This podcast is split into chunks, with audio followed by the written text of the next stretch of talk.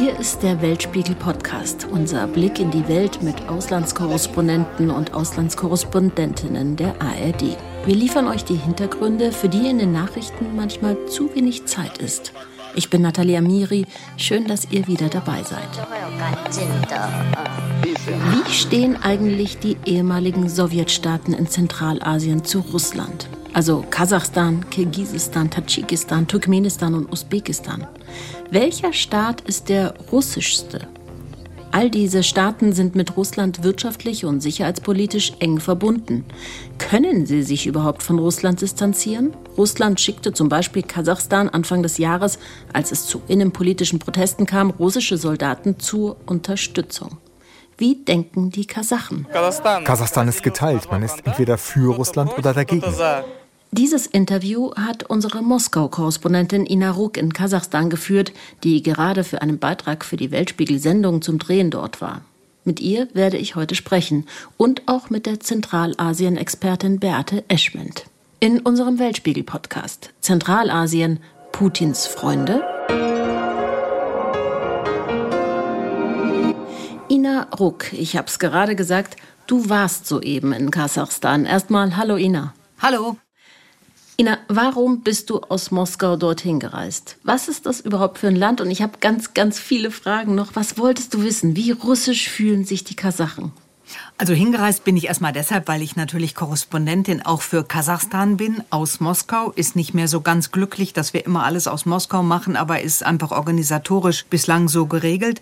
Und ich bin nach Kasachstan gefahren, weil das natürlich gerade im Moment ein super interessantes Land ist. Nicht? Also wie du eben schon gesagt hast, es gehört in diesen Hinterhof Russlands immer noch, zumindest aus russischer Sicht. Aber natürlich hat das Land sich viel weiterentwickelt, ist ein selbstständiger, äh, sehr großer Staat, hat Öl, hat Gas äh, im Moment ist es ganz interessant, weil ja der kasachische Präsident Tokayev neulich mal tatsächlich gewagt hat, Putin zu widersprechen, wenn man so will. Er hat also gesagt, er erkennt diese sogenannten Volksrepubliken Donetsk und Lugansk nicht als Staaten an. Das war ein Affront gegenüber Russland. Und er hat auch den Europäern angeboten, er könne ja Öl liefern, wenn es mit den Russen schwierig würde. Das ist natürlich total interessant. Deswegen sind wir hingefahren und wir haben dort tatsächlich eine Gesellschaft gefunden, die dabei ist, sich selbst selbst neu zu finden, neu zu suchen. Seit 30 Jahren ist das Land unabhängig. Und wenn du fragst, wie fühlen sich die Kasachen, dann muss man sagen, es sind ja eigentlich Kasachstaner, weil das halt ein Land ist mit vielen Völkern. Das größte sind die Kasachen und Kasachinnen, aber es gibt zum Beispiel auch Russen da, es gibt Ukrainer da, immer noch aus Sowjetzeiten, Uiguren, alles Mögliche an Nationalitäten und die finden gerade eine neue Identität. Es gibt zum Beispiel Rieseninteresse an Kasachisch-Sprachkursen. Das Land ist immer noch in großen Teilen russischsprachig. Kasachisch ist zwar die Staatssprache, aber viele sprechen Russisch und viele wollen jetzt Kasachisch lernen. Auch ethnische Kasachen Sachen, die das bisher nicht konnten. Also total interessant. Wir waren da in Sprachkursen. Wirklich ganz interessant zu beobachten. Und wenn du sagst, sie versuchen, ihre Identität zu finden und das in einem Vielvölkerstaat, wie kann man sich das vorstellen? Wie fühlt sich das an? Zu Beginn haben wir ja gehört, dass Kasachstan in zwei Fronten geteilt ist. In dem O-Ton war das ein individueller Eindruck oder hast du diese zwei Fronten auch gespürt oder gibt es überhaupt mehrere Fronten? Ja, das ist ganz interessant. Man spürt das sehr deutlich. Wenn man die Leute auf der Straße fragt, zum Beispiel, wie steht ihr zu Russland und zum Ukraine-Krieg, dann ist es ganz schwierig, Antworten zu bekommen. Aber die, die man bekommt, manchmal so auch nur zwischen den Zeilen, manche sind deutlicher, äh, da wird es dann ganz klar, es gibt Leute, die gucken da russisches Fernsehen. Das ist massiv dort auf dem Medienmarkt. Also ganz viele Leute gucken das. Die, die das gucken, finden den Krieg richtig. Und die, die es nicht gucken, die mehr im Internet unterwegs sind, die sind total dagegen. Also es ist wirklich so eine gespaltene Situation. Das ist ganz interessant. Das hätte ich nicht erwartet, dass Russland mit seiner Medienpropagandamacht da so einen Einfluss hat. Also so ein bisschen hast du wahrscheinlich dasselbe Gefühl, wie du immer auch in Russland bekommst, oder? Also von dieser, wer ja, schaut Fernsehen und wer schaut Internet? Also wie holt man sich die Informationen? Tatsächlich. Und ich habe da mit einem Politologen gesprochen, Dosim Satpayev heißt er, der hat gesagt, es ist ein Riesenfehler und ich verstehe es nicht, warum unsere Regierung das russische Fernsehen nicht einfach abschaltet. Das geht an die eigenen Sicherheitsinteressen auf Dauer. Also fand ich ganz interessant. Jetzt kann man auf der einen Seite seine eigene Identität haben oder auf der Suche nach ihr sein, aber noch lange ist man dann nicht unabhängig? Wie sieht es da aus? Wie abhängig oder unabhängig ist Kasachstan von Russland? Kasachstan ist schon ein unabhängiger Staat, ist auch ein riesengroßer Staat. Allein die Grenze mit Russland sind siebeneinhalbtausend Kilometer, ist also wirklich die größte Landgrenze der Welt. Und Kasachstan ist sehr gut auch selbstständig in der Lage klarzukommen, aber ist natürlich in gewisser Weise dennoch angewiesen auf Russland. Zum Beispiel verkauft Kasachstan seine Rohstoffe, sein Öl vor allem, hauptsächlich über russisches Territorium. Da gehen die Pipelines lang. Nicht? Und da gibt es eine Pumpstation, mit der Russland entscheiden kann, kommt das kasachische Öl an oder nicht. Und es gab schon so ein paar Vorfälle, wo Russland gesagt hat, ach, also gerade als der Präsident gesagt hat, er kennt die Volksrepubliken nicht an, hat Russland gesagt, oh, wir haben hier gerade ein Problem mit der Pumpstation, hier ist gerade ein Unwetter und zack kam weniger kasachisches Öl durch die Leitung. Also da hat man schon eine Abhängigkeit und ganz interessant, es gibt eine andere Abhängigkeit, nämlich die von Wasserreservoirs, Trinkwasserversorgung.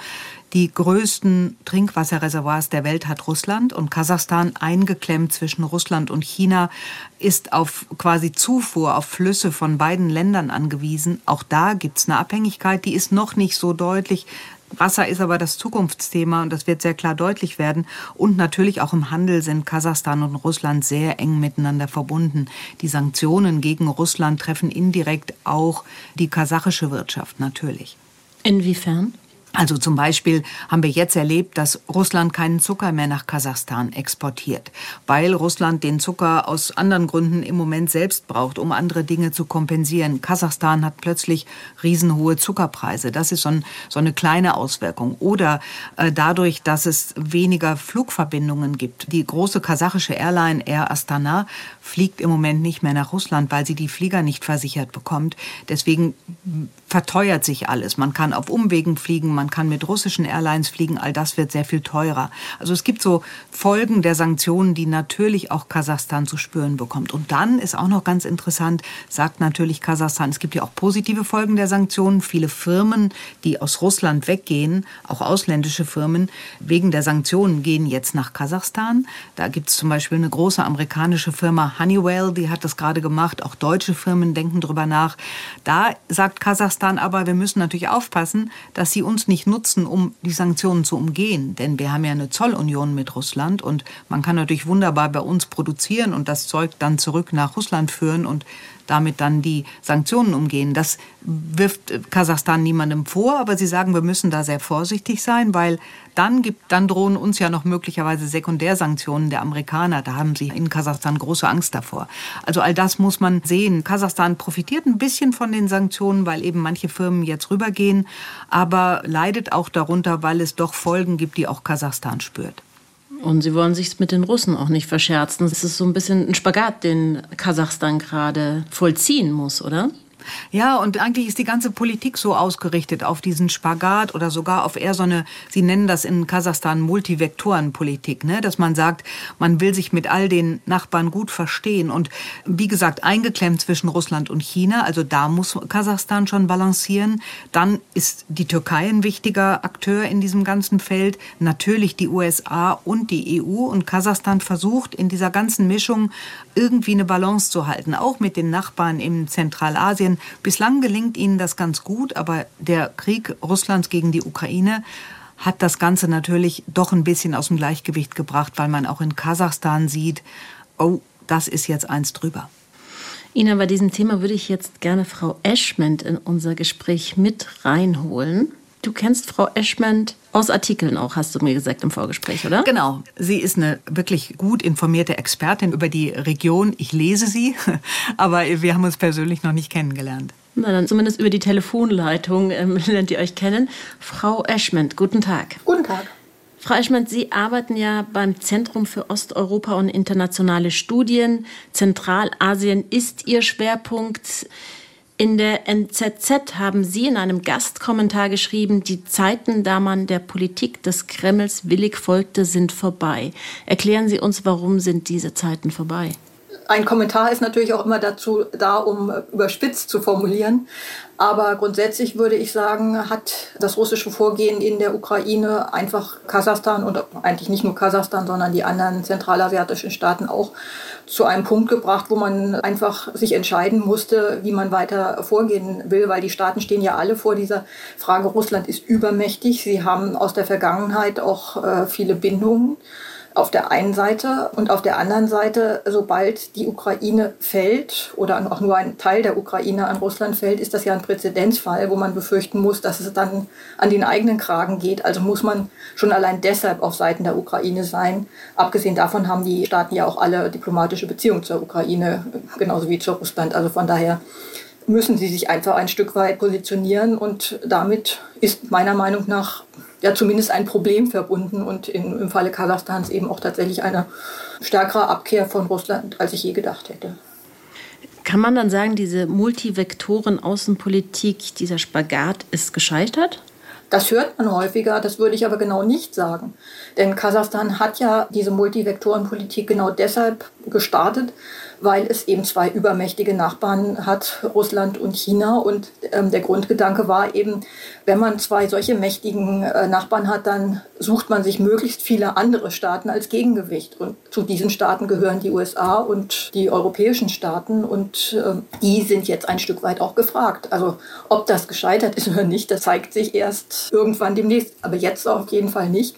Sondern ich habe die Hoffnung, dass sich die Situation erstens so entwickelt, dass es gar keine Eskalation zwischen Kasachstan und Russland gibt, weil es gibt ja nicht nur diese Absetztendenzen, sondern es wird ja auch von kasachischer Seite stark betont, was man alles gemeinsam hat.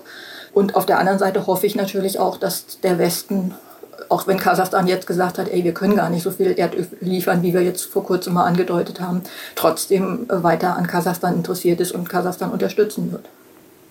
Und Ina, ich habe ja schon zu Beginn gesagt, dass es Proteste gab zu Jahresbeginn und da gab es ja erstmal russische Hilfe. Also Russland hat dem Staatsapparat russische Soldaten geschickt, um den Aufstand in der Bevölkerung zu beenden. Wie lief das? Wie steht die Bevölkerung dazu? Ja, es war nicht ganz so. Also äh, es waren tatsächlich Aufstände, die sich entzündeten an höheren Preisen für Gas. Ein äh, großes Thema war das in Kasachstan. Und Kasachstan hat dann irgendwann das Verteidigungsbündnis um Hilfe gebeten, das von Russland dominiert wird, welches es dort in der Region gibt. Das ist ein Verteidigungsbündnis. Da sind einige postsowjetische Staaten drin, zum Beispiel auch Belarus ist Mitglied. Und es kamen dann vor allem russische Soldaten. Es kamen auch ein paar aus anderen Ländern. Es kamen ein paar Kirgisen, ein paar Belarussen, aber es waren vor allem die Russen, die kamen. Die haben sich aktiv nicht beteiligt an der Niederschlagung des Aufstandes, sondern haben Regierungsgebäude bewacht und sowas alles. Aber natürlich war das ein Riesenthema, dass plötzlich die Russen im Land sind. Und viele haben befürchtet, oha, äh, gehen die denn wieder zurück, wenn die jetzt einmal einen Fuß in der Tür haben. Sie gingen dann wieder zurück. Im Nachhinein vermuten wir, dass es auch damit zu tun hatte, dass sie kurze Zeit äh, ja in die Ukraine alle gingen. Aber natürlich sind diese Januar-Unruhen bislang ein Riesenthema. Auch das Anrufen der von Russland dominierten Verteidigungsunion, das haben viele Tokayev dem Präsidenten übel genommen. Manche sagen auch, seine Schritte Richtung Westen, die er da jetzt unternommen hat, über die wir schon gesprochen haben, haben auch einen innenpolitischen Grund, weil er natürlich quasi das so ein bisschen wieder gut machen will. Aber nochmal, diese äh, Unruhen sind ein Riesenthema bis heute. Es wird der Präsidentenpalast, der damals ja stark zerstört und auch gestürmt wurde, gerade abgerissen. Da hat es eine Volksbefragung zugegeben. Viele haben sich dafür ausgesprochen. Es gibt aber auch Gegner, die sagen, das ist genau falsch. Wir reißen die Erinnerung ab. Das ist, ne, wieder vertuschen wir alles. Mit dem Palast reißen wir die Erinnerung an diese Sachen ab. Denn wir müssen das doch viel eher aufarbeiten. Es wird also eine internationale unabhängige Aufarbeitung gefordert. Man darf nicht vergessen, es wurden viele Leute inhaftiert danach. Es wurde gefoltert. All das ist bislang nicht richtig aufgearbeitet und viele fürchten, dass das jetzt quasi unter den Tisch gekehrt wird. Frau Eschment, unter den Tisch kehren oder aufklären, zu was ist Kasachstan, die kasachische Regierung fähig? Fähig ist ein ähm, seltsamer Maßstab. Ich würde sagen, äh, was möchte die kasachische Regierung tun? Und da würde ich mich der Darstellung von Ina Ruck anschließen. Es ist einfach so, leider muss man den Eindruck haben, dass eben die Strafverfolgung der Gewalttätigkeiten sowohl juristisch als auch menschenrechtlich hochproblematisch ist und dass, dass man da nicht den Eindruck hat, da wird wirklich aufgeklärt, sondern ähm, ja, da findet irgendwas internes Seltsames statt. Außerdem ist es ja so, dass Präsident Tokayev im Anfang Januar äh, davon geredet hat, dass ausländische Extremisten da am Wirbeln gewesen seien. Wo die sind und wer das ist, ist äh, auch nach wie vor nicht bekannt. Und das macht die Bevölkerung, vor allem die Menschen, die eben Angehörige verloren haben oder Verletzungen davon getragen haben, natürlich sehr unzufrieden, dass äh, diese mangelnde Strafverfolgung und Aufklärung in dem Sinne. Andererseits muss man aber sagen, dass die Ereignisse im Januar das Ende der Ära Nazarbayev markieren und dass im Augenblick gegen äh, Familienangehörige des ehemaligen Präsidenten eben auch ermittelt wird. Ein Neffe sitzt in Haft der Bruder von Nazarbayev ist gerade im Visier, es ist auch ein ganz besonders gieriger Mensch gewesen, muss man sagen, im Visier der Strafverfolgungsbehörden. Dummerweise ist er aber nicht im Land. Aber es wird eben im Hinblick auf die Aufarbeitung der Ära Nazarbayev ein Stück weit was getan, weil eben gegen Familienangehörige wegen Bereicherung, Korruption, Geldwäsche, Ausplünderung des Landes und so weiter ermittelt wird. Das Ganze ist aber natürlich trotzdem ja nicht rechtsstaatlich. Kasachstan ist kein echter Rechtsstaat, sondern ist auch ein Stück weit politisch motiviert. Und man muss natürlich Zweifel haben, wie weitgehend das ist und wie weit da einfach politische Motive auch dahinter stecken. Aber da ist zumindest mal ein Schnitt sozusagen. Den würde ich für ganz, ganz positiv halten. Aber dennoch ja, habe ich, ich im so. Hm. Vorfeld gelesen, dass 162 Personen, nur 162 Personen, mehr als die Hälfte des Gesamtvermögens im Staat besitzen. Das heißt, es sind auch kommende Proteste in Aussicht, oder? Es bleibt abzuwarten. Es war ja eigentlich immer erstaunlich, dass es bisher so wenig Proteste gegeben hat. Also in den letzten zehn Jahren hat es im vorher doch total ruhigen Kasachstan immer mal wieder Ausbrüche gegeben, aber die waren immer lokal und waren immer relativ schnell beendet. Beendet natürlich meistens auch unter Einsatz von Sicherheitskräften, aber das ist nie in irgendeiner Form eskaliert und das ist nie viel gewesen. Ich erinnere mich daran, dass ich schon Ende der 90er Jahre mal ähm, eine Diskussion darum hatte, dass die Menschen sehr unzufrieden waren, weil sie das gesehen haben dass die Politik ihres Präsidenten und der Familie ja nicht zu ihren Gunsten unbedingt ist. Und dann habe ich gesagt, ja, dann wählen Sie ihn also bei der nächsten Wahl nicht mehr. Und dann war die Antwort, doch, natürlich, weil die haben sich ja schon ein Stück weit bereichert. Wenn wir jetzt einen ganz neuen wählen, der fängt ja nochmal von Null an. Also von daher, die Menschen sehen das, aber solange Kasachstan nicht in einer ökonomischen Krise war, und das war es ja lange nicht, Kasachstan war ja ganz lange ein Staat, ja, der Staat Zentralasiens, der die ökonomische Erfolgsstory darstellte, solange haben die Menschen das hingenommen. Und erst jetzt in den letzten Jahren ist es immer unruhiger geworden. Und wenn das jetzt so weitergeht, wie es sich im Augenblick abzeichnet, denke ich auch, dass es tatsächlich weiter Unruhen geben wird obwohl der Präsident jetzt anfängt, Reformen zu machen, die aber meiner Meinung nach viel zu kleinschrittig sind. Ich fand noch ganz interessant, dass die Leute auf der Straße doch ängstlicher sind, als ich dachte. Also ich bin ja aus Russland gekommen und habe gedacht, oh Gott sei Dank, man kann wieder Umfragen machen. Die Leute laufen nicht gleich weg oder sagen, Entschuldigung, ich kann mit Ihnen nicht reden, Sie sind Ausländerin. Aber das war in Kasachstan auch ein bisschen so. Ich glaube, dieses Signal nach der Niederschlagung der Proteste im Januar, die Folter, die, die Todesfälle auch, dass das doch viele Leute eingeschüchtert hat. Ich war wirklich erstaunt, wie wenig Leute dann doch tatsächlich offen reden. Und was ich auch noch interessant finde, ist, dass ich wirklich den Eindruck habe, dass dieses Gespaltene, über das wir eben schon geredet haben, bevor Frau Eschmann dabei war, dass, dass eben die Leute gucken russisches Fernsehen und haben eine russische Meinung, dass Russland so ein bisschen zündelt da und schon auch sehr äh, interessiert daran ist, dass man da so ein bisschen, also die wollen kein instabiles Kasachstan, das können sie auch nicht gebrauchen, aber so eins mit so ein bisschen Unruhe im Land, was dadurch schwächer ist, das gefällt Russland, glaube ich, auch nicht schlecht. Also mein Eindruck war tatsächlich der, dass da nicht alles in Butter ist im Moment. Also ich finde schon, dass in Kasachstan die Atmosphäre grundsätzlich freier ist als in Russland. Das spiegeln interessanterweise auch die Spezialisten, die jetzt ja gerade in großer Zahl Russland verlassen und in andere ehemalige Sowjetstaaten gehen. Da gibt es so Berichte wie, ähm, ich hatte erwartet, in die Wüste zu kommen und hier gibt es besseres Internet als in meiner Heimatstadt und die Menschen haben keine Angst, wenn sie einen Polizisten sehen. Seltsam. Und meine Bekannten sind aber tatsächlich nachhaltig durch diese Unruhen einfach verunsichert. Nicht verängstigt, aber tatsächlich äh, verunsichert, weil sie es einfach nicht für möglich gehalten haben, dass sowas in ihrem Staat passiert. Und ich glaube schon, dass das natürlich Spuren hinterlässt bei Menschen. Jetzt hat vorhin Frau Rück gesagt, Putin wurde widersprochen von Tokajew. Frau Eschment, Sie haben mir im Vorgespräch ja, auch erzählt. Nicht so direkt widersprochen, aber er hat ihm quasi äh, hat was gesagt, was ihm nicht gefällt. Was Putin nicht gefallen so. hat. Mhm. Genau. Ähm, Frau Eschment, Sie sagten mir im Vorgespräch, wie Putin darauf reagiert hat. Ja, zunächst mal, ähm, Kasachstan hat bereits im Februar erklärt, dass es diese Volksrepubliken von Luhansk und Donetsk in der Ostukraine nicht anerkennen wird. Und auf dem St. Petersburger Wirtschaftsforum hat dann Präsident Tokayev höchstpersönlich, als er gleichzeitig mit Putin auf einem Podium saß, in Gegenwart eben von Putin das wiederholt. Und das ist ein absoluter diplomatischer Affront natürlich, auch wenn das vorher schon gesagt worden war. Aber das, so, sowas macht man nicht als erfahrener Diplomat. Und Tokayev ist ein erfahrener Diplomat. Also das war schon ein sehr deutliches Signal. Und ich denke, das war eine Reaktion darauf, dass Putin äh, kurz vorher ähm, in einer Rede ähm, erklärt hat, dass die gesamte Sowjetunion ja mal das Zarenreich gewesen sei und das Zarenreich russisch und damit alles, was mal Sowjetunion war, auch russisch, heute russisch sei. Und das hat natürlich Ängste und Wut erzeugt, das kann ich mir schon gut vorstellen. Und die Reaktion Putins, ja, die war dann, die hat er, glaube ich, schon mal bei anderer Gelegenheit gezeigt. Ihm ist dann schlagartig der Name seines Gesprächspartners entfallen. Also äh, ich finde, das ist, ähm, wie soll ich sagen, Kindergartenniveau, aber das ist eben Putin-Stil. Macht er ja mit Nawalny auch so.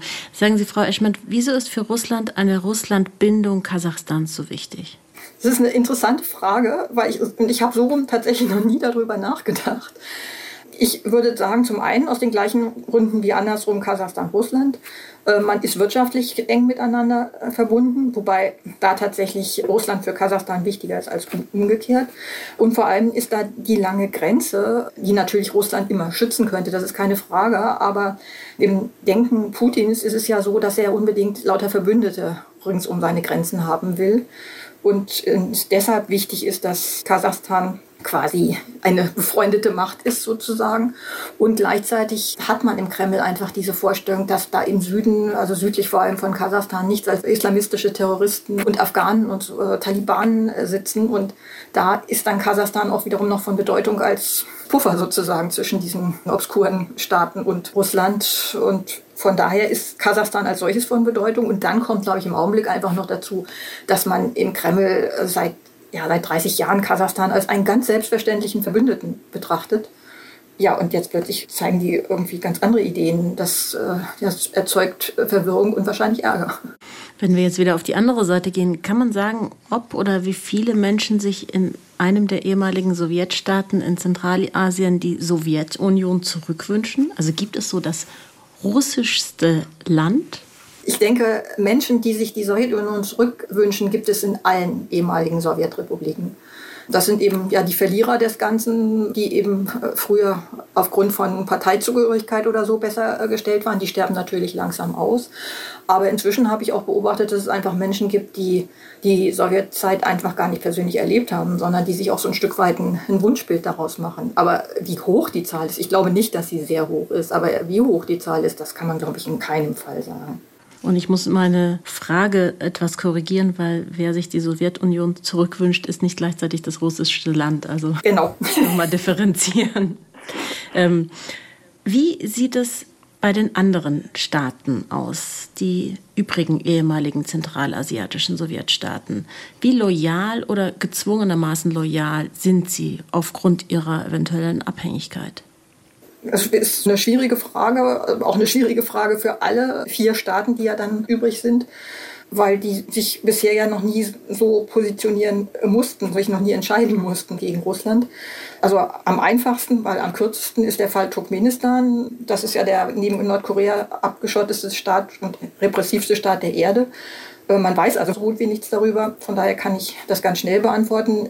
Die Staatsmedien haben ganz lange noch nicht mal davon berichtet dass es äh, eine Spezialoperation oder einen Krieg in, in der Ukraine gibt. Aber inzwischen wird die Bevölkerung davon wissen, aber es ist praktisch unmöglich, sich da, was die Bevölkerung betrifft, ein Stimmungsbild zu verschaffen. Und die Berichterstattung über offizielle Ereignisse ist in den Staatsmedien und nichts anderes gibt es in, in Turkmenistan auch so, dass man ganz schwer sich einen Eindruck verschaffen kann von, von der offiziellen staatlichen Position. Aber der Präsident war jetzt gerade in Moskau und es hat den Eindruck, dass die Beziehungen sehr gut sind. Usbekistan ist eigentlich in der Hinsicht der wichtigste Staat, weil der bevölkerungsreichste Staat Zentralasien und der zentralste. Usbekistan hat sein politisches Schicksal nicht so eng mit Russland verknüpft wie Kasachstan. Also in den letzten 30 Jahren gab es da auch mal Phasen, da waren die Beziehungen eher distanziert. Ökonomisch ist man aber durchaus eng miteinander in Kontakt und die Regierung hat sich ganz offensichtlich sehr schwer getan, eine Position zu finden. Erst haben sie gar keine Stellungnahme abgegeben, dann haben sie in der UN bei der ersten Ukraine-Abstimmung gar nicht teilgenommen. Ich sage immer, ähm, da musste der Vertreter leider gerade zur Toilette. Ne? Und äh, später haben sie dann Erklärungen abgegeben, die also so ähnlich sind wie die Kasachstans. Aber nachdem der Außenminister, der schon seit, ja, ich glaube, Jahrzehnten im Amt ist, das gesagt hat, hat er plötzlich ein neues Amt bekommen. Also man weiß nicht so genau. Über Bevölkerung kann man im Falle Usbekistan praktisch nichts sagen, weil dafür ist auch nach wie vor der Staat zu repressiv, als dass man da Umfragen machen könnte oder sowas. Aber es gibt russische Medien, also man kann russische Medien in Usbekistan empfangen. Von daher kann man davon ausgehen, dass es da auch sehr unterschiedliche Positionen gibt bleiben noch Kirgistan und Tadschikistan. Kirgistan ist zwar keine Demokratie, wie immer noch manchmal behauptet wird, aber es ist offener als die anderen Staaten und in Kirgistan hat es Demonstrationen pro Ukraine gegeben und sogar Demonstrationen, in denen der Präsident offiziell kritisiert worden ist, weil er sich nämlich nicht gegen den Krieg positioniert hat. Und der Präsident hat das sogar so lange nicht getan, dass die Ukraine ihren Botschafter nach Kiew zurückgerufen hat letztlich hat er dann da irgendwas ähm, geschwafelt, würde ich schon fast sagen. Aber im Grunde genommen ist Kirgisistan gar nicht echt handlungsfähig, genauso wie Tadschikistan, weil das sind ja beides die ärmsten Staaten der ehemaligen Sowjetunion und sehr stark auf russische Unterstützung, sowohl wirtschaftlich als auch militärisch angewiesen. Und vor allem ist eine große Zahl von Menschen als Arbeitsmigranten in Russland und die beiden Staaten sind absolut auf die Rücküberweisung dieser Menschen in ihre Heimat angewiesen, um überhaupt ökonomisch zu überleben. Und deshalb wird man alles tun, damit man die Beziehung zu Russland nicht wirklich gefährdet. Es gibt dann, was die Arbeitsmigranten betrifft, noch einen ganz interessanten Aspekt, äh, nämlich dass Putin inzwischen wohl Arbeitsmigranten die russische Staatsbürgerschaft angeboten hat, wenn sie als Kämpfer in die Ukraine gehen und das überleben. Das hat Putin natürlich nicht dazu gesagt. Also das zu den einzelnen Republiken. Was ich dabei noch ganz wichtig finde, ist, dass sie es nicht geschafft haben, alle fünf bisher nach außen eine gemeinsame Position zu vertreten. Das ist so seit 30 Jahren das Problem, dass die es nicht schaffen, sich wirklich zusammenzuraufen. Und was man, finde ich, immer wieder völlig vergisst, von Deutschland aus betrachtet, ist, für Usbekistan, Tadschikistan und Turkmenistan gibt es einen anderen Krieg und ein anderes Krisengebiet, das viel, viel näher dran ist, nämlich direkt an der eigenen Grenze, das ist Afghanistan. Und das spielt zum Beispiel in der Berichterstattung aus Usbekistan eine viel, viel größere Rolle als die Ukraine, weil das ist einfach näher dran und ist bedrohlich. Ina, hast du aus diesen vier anderen Staaten auch Ähnliches mitbekommen? Kannst du das bestätigen durch deine Recherchen?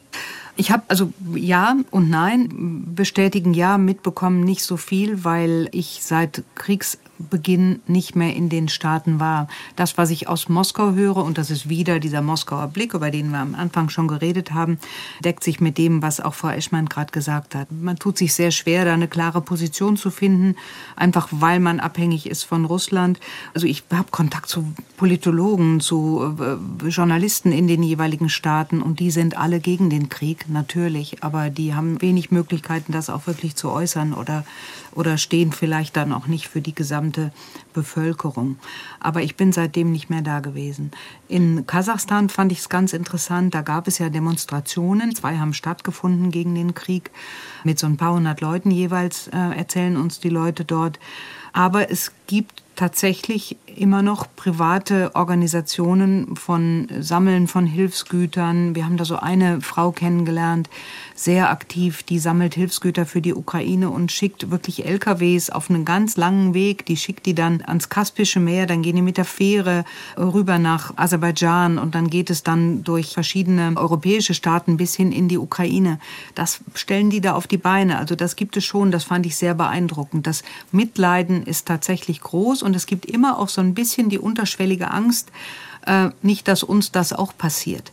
Nicht? Also Russland kann keine Pässe verteilen in Kasachstan, wie es das sonst gerne macht, weil in Kasachstan es nicht erlaubt ist, einen zweiten Pass zu haben neben dem kasachischen. Aber es gibt ja schon weite Landesteile, die mehrheitlich russisch besiedelt sind. Es sind, glaube ich, knapp 20 Prozent ethnische Russen in Kasachstan. Und da könnte man ja schon auf den Gedanken kommen, will Putin vielleicht diese Russen irgendwann mal befreien. Ich glaube, dass das viel zu weit gedacht ist. So weit ist es längst noch nicht. Und ob Russland das jemals wagen würde bei der langen Grenze, die es gibt und bei den anderen Sorgen, die es hat. Aber so eine unterschwellige Sorge in Kasachstan gibt es schon bei den Leuten. Das habe ich immer mal wieder gehört, dass sie gesagt haben, oh Gott, nicht, dass sie uns hier befreien wollen oder unsere Russen hier befreien wollen. Das ist natürlich eine Sorge, wo wir so eher zu denken, na, das ist ja ziemlich weit weg. Aber wenn man die Foren russischer Nationalisten liest, also russischer Nationalisten in der Russischen Föderation meine ich, dann ist es nicht so weit weg. Also die sind da also schon ziemlich äh, deutlich mit ihren Wünschen und Forderungen und die sind ja auch nicht neu. Also ich meine, Alexander Solzhenitsyn hat auch schon gesagt, der Norden Kasachstans sei eigentlich Russland. Jirinowski war so drauf. Dieser Eduard Lehmann, dieser nationalistische Schriftsteller, hat solche Meinungen vertreten. Ist natürlich eine Minderheit, aber diese Stimmen gibt es in Russland und es gibt diesen, äh, ja, diesen blöden, äh, ja, Witz ist es nicht, aber diesen blöden Spruch sagt ein Ukrainer zu einem Bürger Kasachstans, lieber Kasache, sei vorsichtig, Putin hat dich gestern Bruder genannt. genau. genau. Ja. Und was die anderen Staaten betrifft, da ist die Sorge natürlich schon allein deshalb geringer, weil sie einfach, die haben viel kleinere russische Bevölkerungsgruppen und keine gemeinsame Grenze. Aber in dieser Formulierung Putins, dass, dass die ganze gesamte ehemalige Sowjetunion äh, eigentlich russisch sei, ist natürlich eine Bedrohung für alle drin. Nur da ist das, wirkt das noch viel absurder als in Bezug auf Kasachstan. Ne? Ja, nur wenn man jetzt sich anguckt, wie realistisch ist es, im Moment hat Russland echt alle Hände voll zu tun mit der Ukraine. Und wenn man sich dann wieder anguckt, dieses riesige Kasachstan, das ja, ich glaube, der neuntgrößte Staat der Erde ist, mit dieser siebeneinhalbtausend Kilometer langen Grenze, da braucht es, glaube ich, noch mal eine ganz andere Anstrengung, um da wirklich was zu machen. Aber die Sorge ist sicherlich da und ganz aus der Luft gegriffen ist sie nicht, genau wie Sie gerade sagen. Da gibt es wirklich genug Leute, die solche Fantasien haben. Das ist schon beängstigend. Die Sorge ist da, aber dennoch zeigt vor allen Dingen Kasachstan ja wirklich auch gerade im Moment klare Kante. Man kann wohl sagen, dass wenn man sich die Landkarte Zentralasiens ansieht, diese Länder, über die wir gerade sprachen, vor allem eben Kasachstan, nicht mehr als klare Verbündete Russlands einzuzeichnen sind. Sie wollen erstmal nicht hinter einem neuen eisernen Vorhang, sollte es einen geben, verschwinden, sagte nämlich auch, habe ich gerade gelesen, erst jüngst der neue Vizeaußenminister Kasachstans. Ich danke dir, Ina, und Ihnen, Frau Eschment, für die spannenden Einschätzungen und euch danke ich fürs Zuhören. Und ich sage auch Danke und Tschüss. Und von mir auch ein Dankeschön, hat echt Spaß gemacht. Tschüss, bis zum nächsten Mal. Das war unser Podcast mit dem Thema Zentralasien Putins Freunde, aufgezeichnet am 4. August 2022. Wir würden uns freuen, wenn ihr uns abonniert. Teilt uns gerne mit, ob und warum der Podcast euch gefallen hat. Wir sind gespannt. Gerne an weltspiegel.digital.ard.de und ich wiederhole nochmal weltspiegel.digital.ard.de oder ihr schreibt uns in die Kommentare auf Instagram, Facebook oder YouTube. Ich bin Nathalie Amiri. In der Redaktion waren Nils Kopp und Michael Schramm. Produziert haben Sonja Schorb und Andreas Bertram.